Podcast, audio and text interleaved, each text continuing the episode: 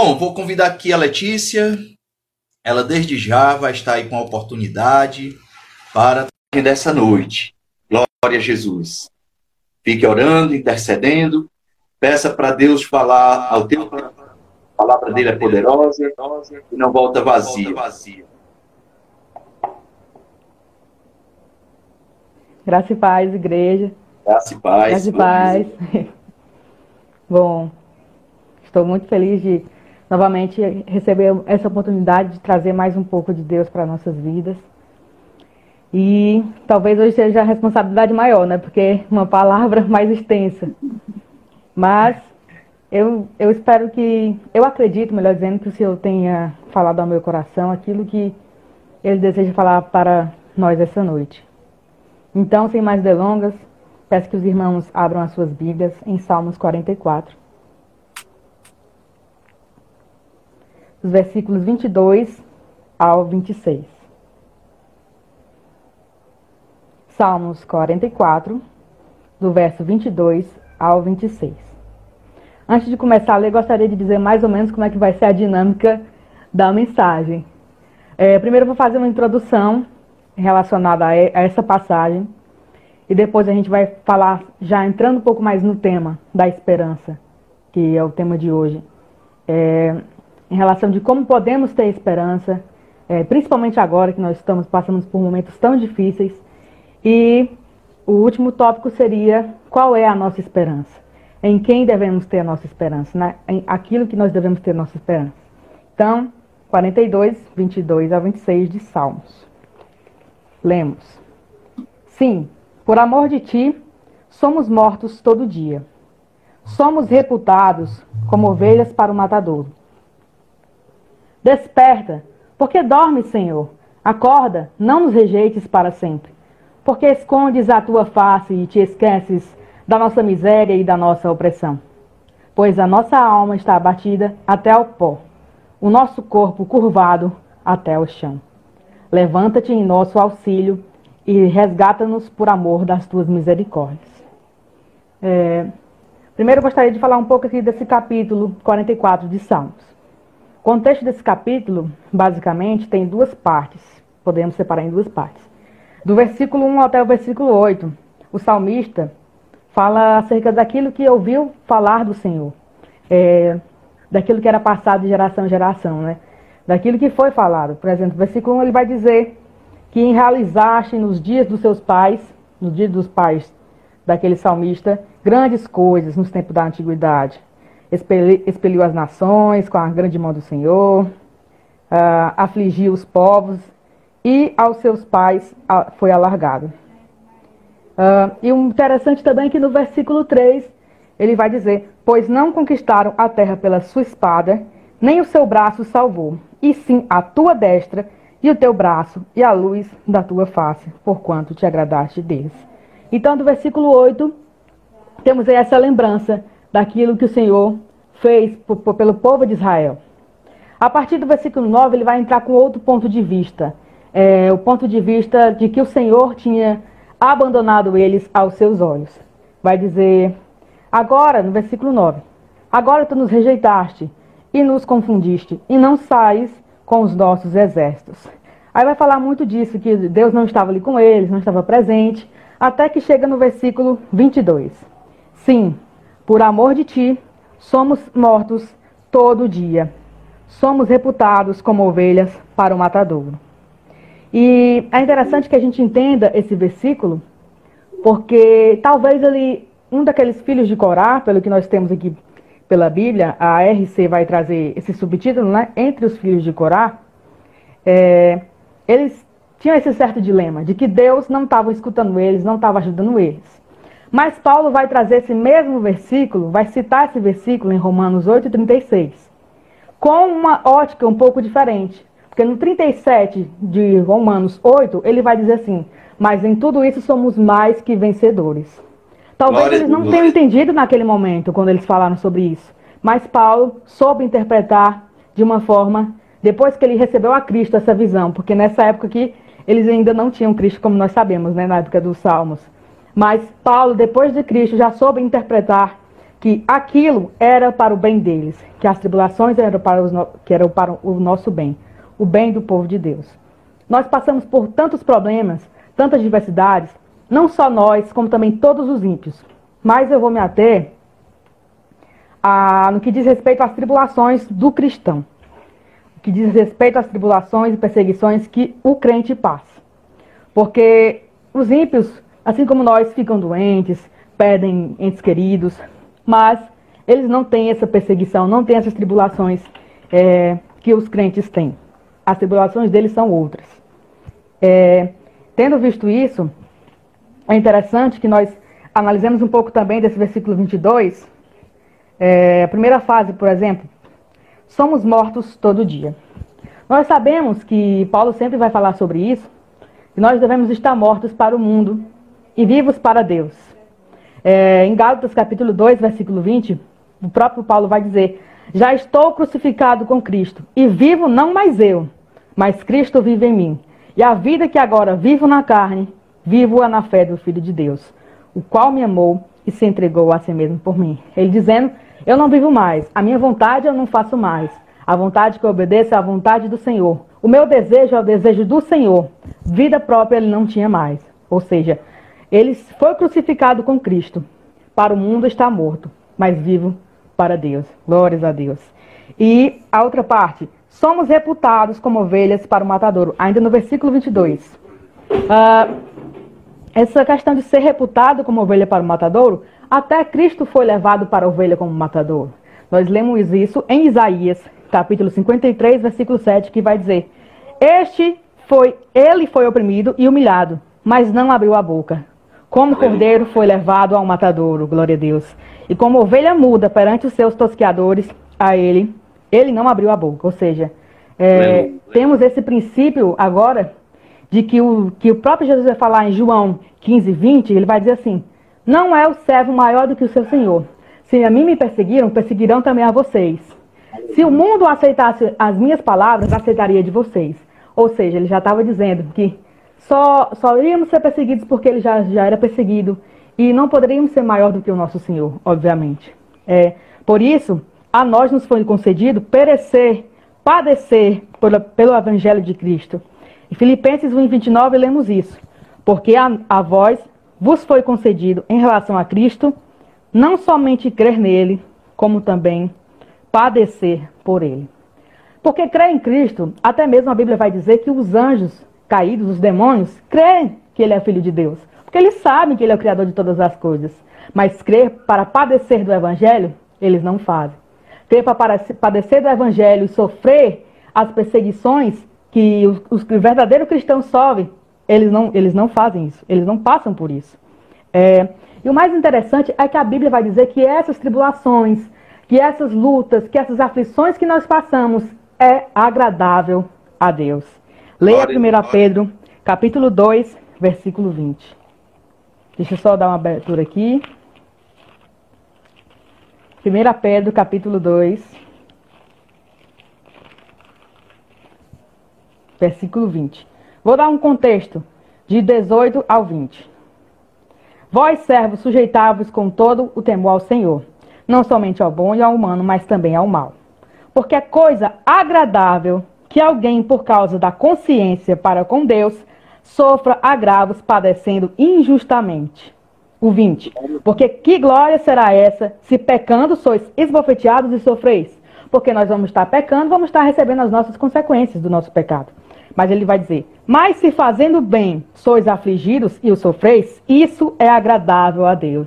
E o lindo é que no 21, Pedro vai dizer: Para isto foste chamados, pois também Cristo padeceu por nós, deixando-nos exemplos para que sigais as suas pisaduras. Oh, glória a Deus.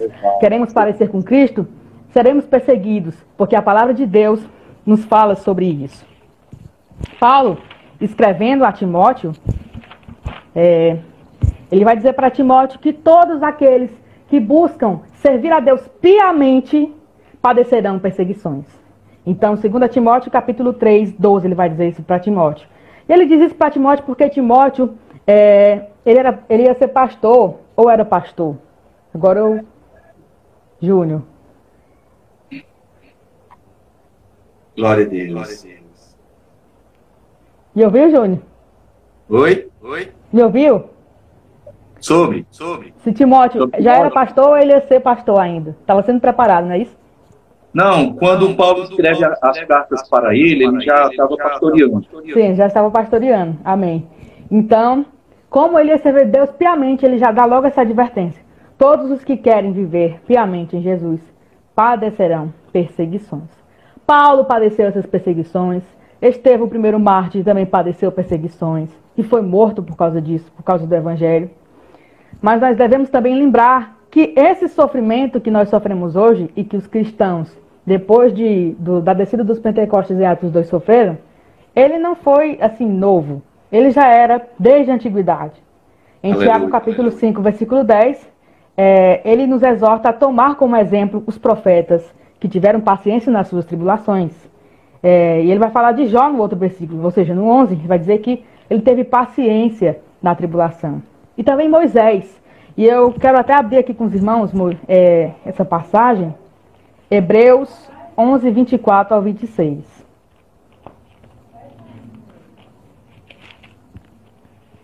Que diz assim: Pela fé, Moisés, sendo já grande, recusou ser chamado filho da filha de Faraó, escolhendo antes ser maltratado com o povo de Deus, do que por um pouco de tempo ter o gozo do pecado tendo por maiores riquezas o vitupério de Cristo do que os tesouros do Egito, porque tinha em vista a recompensa. Glória a Deus. Ou seja, ele teve a tudo aquilo ali, como se fosse o próprio Paulo dizendo. Paulo também fala isso, que tudo aquilo que ele tinha antes, ele tinha como esterco. E Moisés também teve as suas riquezas, a sua riqueza maior em Cristo. É, e, e quis ser maltratado, mesmo sabendo que ia sofrer todas essas coisas, mas ele escolheu servir a Deus. Glórias a Deus. E agora vamos para a segunda parte sobre como ter esperança em meio a tantas tribulações, em meio a tantas angústias. E esse tema também se aplica aos dias de hoje que nós estamos passando por esses momentos difíceis. E nós devemos primeiro saber que as tribulações, elas nos trazem esperança. Versículo bem conhecido de nós da missão de fé, acredito eu, Romanos 5, 13 e 4, que vai dizer que a tribulação produz a paciência, a paciência a experiência e a experiência a esperança. E o 5 vai dizer que a esperança não traz confusão, porque o amor de Cristo tem sido derramado em nossos corações. Essa confusão vem justamente quando a gente não está confiado em Deus. Essa confusão de pensar, eu vou esperar pelo quê? Será que eu creio realmente que eu vou ganhar algo? Qual a minha esperança nesse mundo? Aí nós ficamos confusos, nós ficamos assim de uma forma que não sabemos naquilo que estamos crendo de verdade. Mas quando temos a tribulação, a paciência, a experiência e a esperança, nós sabemos de quem e como nós estamos esperando aquilo que nós estamos esperando e não ficamos confusos, glória a Deus. E aí, para ter esperança, separei aqui quatro pontos sobre isso. Primeiro ponto, nós devemos tomar consciência de que tudo é passageiro. Em Eclesiastes capítulo 3, versículo 4, nós vemos: Tempo de chorar e tempo de rir. Nós passamos por dias ruins, nós passamos por dias bons. Isso é normal da nossa vida. Nós não devemos nos ficar ansiosos nem nos perturbar por isso, porque sabemos que isso vai passar, isso é passageiro. Entra até um pouco no, na pregação do que o Arucélio falou, né? Calma, vai passar. E isso é muito legal, que a gente tem que lembrar disso sempre. A gente está passando por uma tribulação, mas ela vai acabar, ela não vai ser para sempre, ela não é eterna. O ponto 2 é o seguinte: que venceremos o mundo. É, às vezes, quando a gente fala de vencer o mundo, a gente sempre lembra daquela passagem que Jesus vai dizer assim: é, Vós tereis aflições, eu venci o mundo. Tem de bom ânimo, eu venci o mundo. E aí tem gente que gosta de acrescentar, o Júnior até fala isso, e vós também vencereis. Que segundo aquele versículo está errado, mas segundo a Bíblia não está, porque temos em 1 João 5, versículo 4, que vai dizer: Porque todo o que é nascido de Deus vence o mundo. E esta é a vitória que vence o mundo, a nossa fé. E o versículo 5 vai dizer: e quem é aquele que vence o mundo, senão aquele que crê que Jesus é o Filho de Deus? Aleluia. Então, primeiro, saber que tudo é passageiro. Segundo, sabemos que venceremos o mundo. Terceiro, agora, sabendo que somos bem-aventurados por essas tribulações. É, em Mateus capítulo 5, dos versículos 1 ao 12, nós temos as bem-aventuranças. E a, as perseguições fazem parte dessas bem-aventuranças. No 10 e 11 ele vai dizer: Bem-aventurados, vós, quando forem perseguidos por causa do meu nome, quando vos injuriarem, dizendo todo mal contra vós, é, por minha causa. E ele fala dessa questão da perseguição. Mas somos bem-aventurados, porque a causa é de Cristo. É pelo Evangelho que estamos sofrendo. É por Cristo que estamos vivendo aquilo que estamos vivendo. No caso, agora não estou falando dessa questão da pandemia, porque todos, todo mundo está vivendo isso, não só os cristãos. Mas quando você passa aquela tribulação que você sabe que é só porque você é cristão, então você está entendendo o que eu estou falando. Então, é, o, o ponto 4. Saber que Cristo voltará para nos levar para si. João capítulo 14, versículos 1 ao 3. Jesus Cristo vai dizer: Não se turbe o vosso coração. Credes em Deus, crede também em mim. Na casa de meu pai há muitas moradas. Se não fosse assim, eu vou teria dito: Eu vou, vou preparar-vos lugar e os levarei para mim. Glória a Deus. Nós não viveremos para sempre nesta terra. A palavra de Deus também diz que a nossa pátria não está aqui, a nossa pátria é com o Senhor. Glórias a Deus. Então, vamos aqui recapitular. Primeiro ponto para poder ter esperança: nos conscientizarmos de que tudo é passageiro. Segundo, de que venceremos o mundo. Terceiro, sabermos que somos bem-aventurados por essas tribulações. E quarto, sabendo, saber que com Cristo nós iremos ao céu, que ele voltará para nos buscar. Porque a nossa fé não é vã. O próprio Jesus vai dizer nesse mesmo capítulo 14: Não vos deixarei órfãos. Glórias a Deus. É, tendo toda essa contextualização no, das nossas tribulações e de como ter esperança, só nos falta falar qual é a esperança. Qual é a nossa esperança? É, às vezes as pessoas esperam por coisas incertas, por incertezas, por coisas que nunca vão acontecer. Mas vamos ver o que a Bíblia diz acerca disso. Em Tito, capítulo 3, versículo 7, é, nós lemos isso. Para que, sendo justificados pela sua graça, sejamos feitos herdeiros, segundo a esperança da vida eterna. É, a vida eterna, nós sabemos que todo, todas as pessoas vão herdar a vida eterna. Agora, infelizmente, Uns vão herdar a vida eterna no lago de fogo e outros vão herdar a vida eterna com Jesus. E óbvio que nós almejamos herdar a vida eterna com Jesus, não é verdade? Então temos a vida eterna como uma das nossas esperanças, como a nossa esperança. Outro, outra forma da esperança em relação a Deus, a esperança da glória de Deus. Em Romanos capítulo 5, temos o versículo 1 e o 2 que vão dizer: Justificados, pois, pela fé, temos paz com Deus por nosso Senhor Jesus Cristo, pelo qual também temos entrada pela fé a esta graça, na qual estamos firmes e nos gloriamos na esperança da glória de Deus. Aleluia. Aleluia. Mas se atenha uma coisa. Paulo vai dizer assim: uh, temos entrada pela fé a esta graça, na qual estamos firmes. Você só vai ter esperança em Cristo se você estiver firme na graça. Se você não estiver firme na graça, você não vai ter esperança em Deus. Você vai esperar pelo quê? Muitas vezes, acredito eu, que talvez os irmãos tenham passado por isso, eu já passei por momentos assim, em que às vezes eu mesmo ficava me perguntando: será que Deus existe mesmo? Será que existe céu mesmo? Incredulidade do ser humano, não é verdade?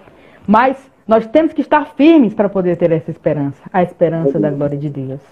E coloquei aqui como terceiro ponto da esperança, a nossa esperança é o próprio Senhor. Em Jeremias capítulo 17, versículo 7, lemos: Bendito varão que confia no Senhor e cuja esperança é o Senhor. Glória a Deus. Às vezes acontece de nós confiarmos nas pessoas e nos decepcionarmos. Às vezes confiamos é, num familiar, numa amizade, num relacionamento, é, em tantas coisas, e às vezes nos decepcionamos. Mas o que nós, quer, que nós devemos fazer não é brigar com aquelas pessoas, porque elas são falhas elas vão te decepcionar uma e outra vez. Isso, isso é normal, assim, pelos olhos dos humanos. Mas o Senhor ele não vai te decepcionar porque a esperança dele é viva. A esperança dele é vida eterna. O Senhor, Ele é o nosso alto refúgio. E o Senhor, Ele está para nos dar a vida eterna. Glória a Deus. Esse é o segredo, ter a nossa esperança no Senhor, pois Ele não nos abandona, Ele não nos decepciona, Ele sempre vai estar exposto para ouvir a tua voz quando você for orar. Glórias a Deus. E nós devemos, vou ler agora aqui o versículo 8 de Jeremias 17. Vou ler novamente o 7, depois o 8, para dar um pouco de contextualização. Jeremias 17, versículos 7 e 8. Bendito o varão que confia no Senhor e cuja esperança é o Senhor. Agora se atenha a esse versículo 8. Porque ele será como a árvore plantada junto às águas, que estende as suas raízes para o ribeiro, e não receia quando vem o calor, mas a sua folha fica verde, e no ano de sequidão não se afadiga nem de dar, não se afadiga nem deixa de dar fruto. Isto glória é, glória é, o segredo está em confiar no Senhor, em ter esperança no Senhor. E uma coisa interessante é que a gente lê assim, aqui no versículo 8, e não receia quando vem o calor. Por quê? Porque ele está confiado no Senhor. Com a nossa confiança e a nossa esperança em Deus, nós não seremos fortemente abalados. Tem um capítulo que agora me lembrei, um salmo que vai dizer que se nós temos Cristo, que nós temos Deus como nosso alto refúgio, nós não seremos fortemente abalados. Inclusive, se você lembra qual é esse salmo, você pode comentar aqui. Então, porque tudo que nós devemos ter em primazia é o Senhor. Glórias a Deus. Muito interessante também nós lembrarmos aquilo que nos espera. A palavra de Deus vai dizer em 1 Coríntios 2,9 que aquilo que o olho não viu, aquilo que o ouvido não ouviu, é aquilo que o Senhor tem preparado para aqueles que o buscam. Glórias a Deus. E Apocalipse 21, do versículo 1 ao 4, para nos dar mais esperança ainda daquilo que nós precisamos. Apocalipse 21.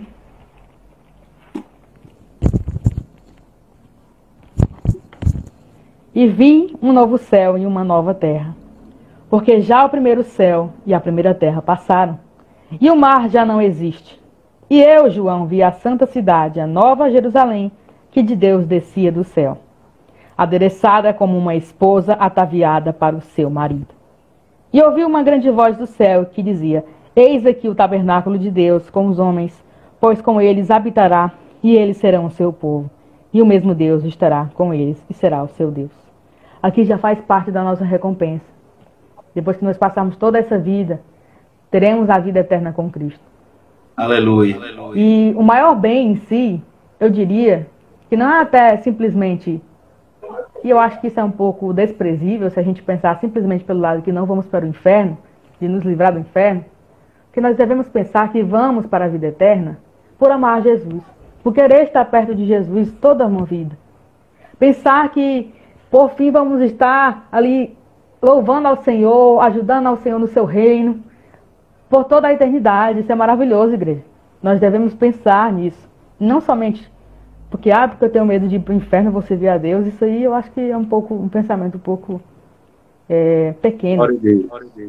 E aí o versículo 4 do Apocalipse 21 vai dizer: E Deus limpará de seus olhos toda lágrima, e não haverá mais morte, nem pranto, nem clamor, nem dor, porque já as primeiras coisas são passadas. Aleluia. Se nós tivermos a nossa esperança em Deus, nada nos abalará. Quando eu digo nada, não é que quando eu estou esperando em Deus, não aconteça uma coisa ruim, eu não vai, não vai ficar abalada. Mas se Deus para mim é o ponto principal, o que acontece não vai me afetar tanto se fosse algo em relação a Deus. E se só nós mesmos podemos nos separar do amor de Deus, então o que nos falta? O próprio Romanos 8, Paulo vai dizer isso. Aleluia. Vamos abrir aqui para nos contextualizar. Romanos capítulo 8, versículo 35. Romanos 8, 35. Quem nos separará do amor de Cristo? A tribulação? Ou a angústia? Ou a perseguição? Ou a fome? Ou a nudez? Ou o perigo? Ou a espada? E aí entramos novamente no versículo inicial. Como está escrito, por amor de ti somos entregues à morte todo dia, fomos reputados como ovelhas para o matadouro. Mas em todas estas coisas somos mais do que vencedores por aquele que nos amou. Porque estou certo que nem a morte, nem a vida, nem os anjos, nem os principados, nem as potestades, nem o presente, nem o porvir, nem a altura, nem a profundidade, nem alguma outra criatura nos poderá separar do amor de Deus que está em Cristo Jesus, nosso Senhor. Glórias a Deus. É, então, só fica essa, esse pedido é, de reflexão para os irmãos. E principalmente agora, mais do que nunca, nos ater a termos a nossa confiança firmada no Senhor e a nossa esperança em Deus. Pois Ele sabe o que vai fazer para nos ajudar. A palavra de Deus diz que os seus planos não são como os nossos. Seus pensamentos são diferentes dos nossos. E Ele tem coisas a nos revelar que nós não sabemos. É, eu agradeço a oportunidade. E já, já.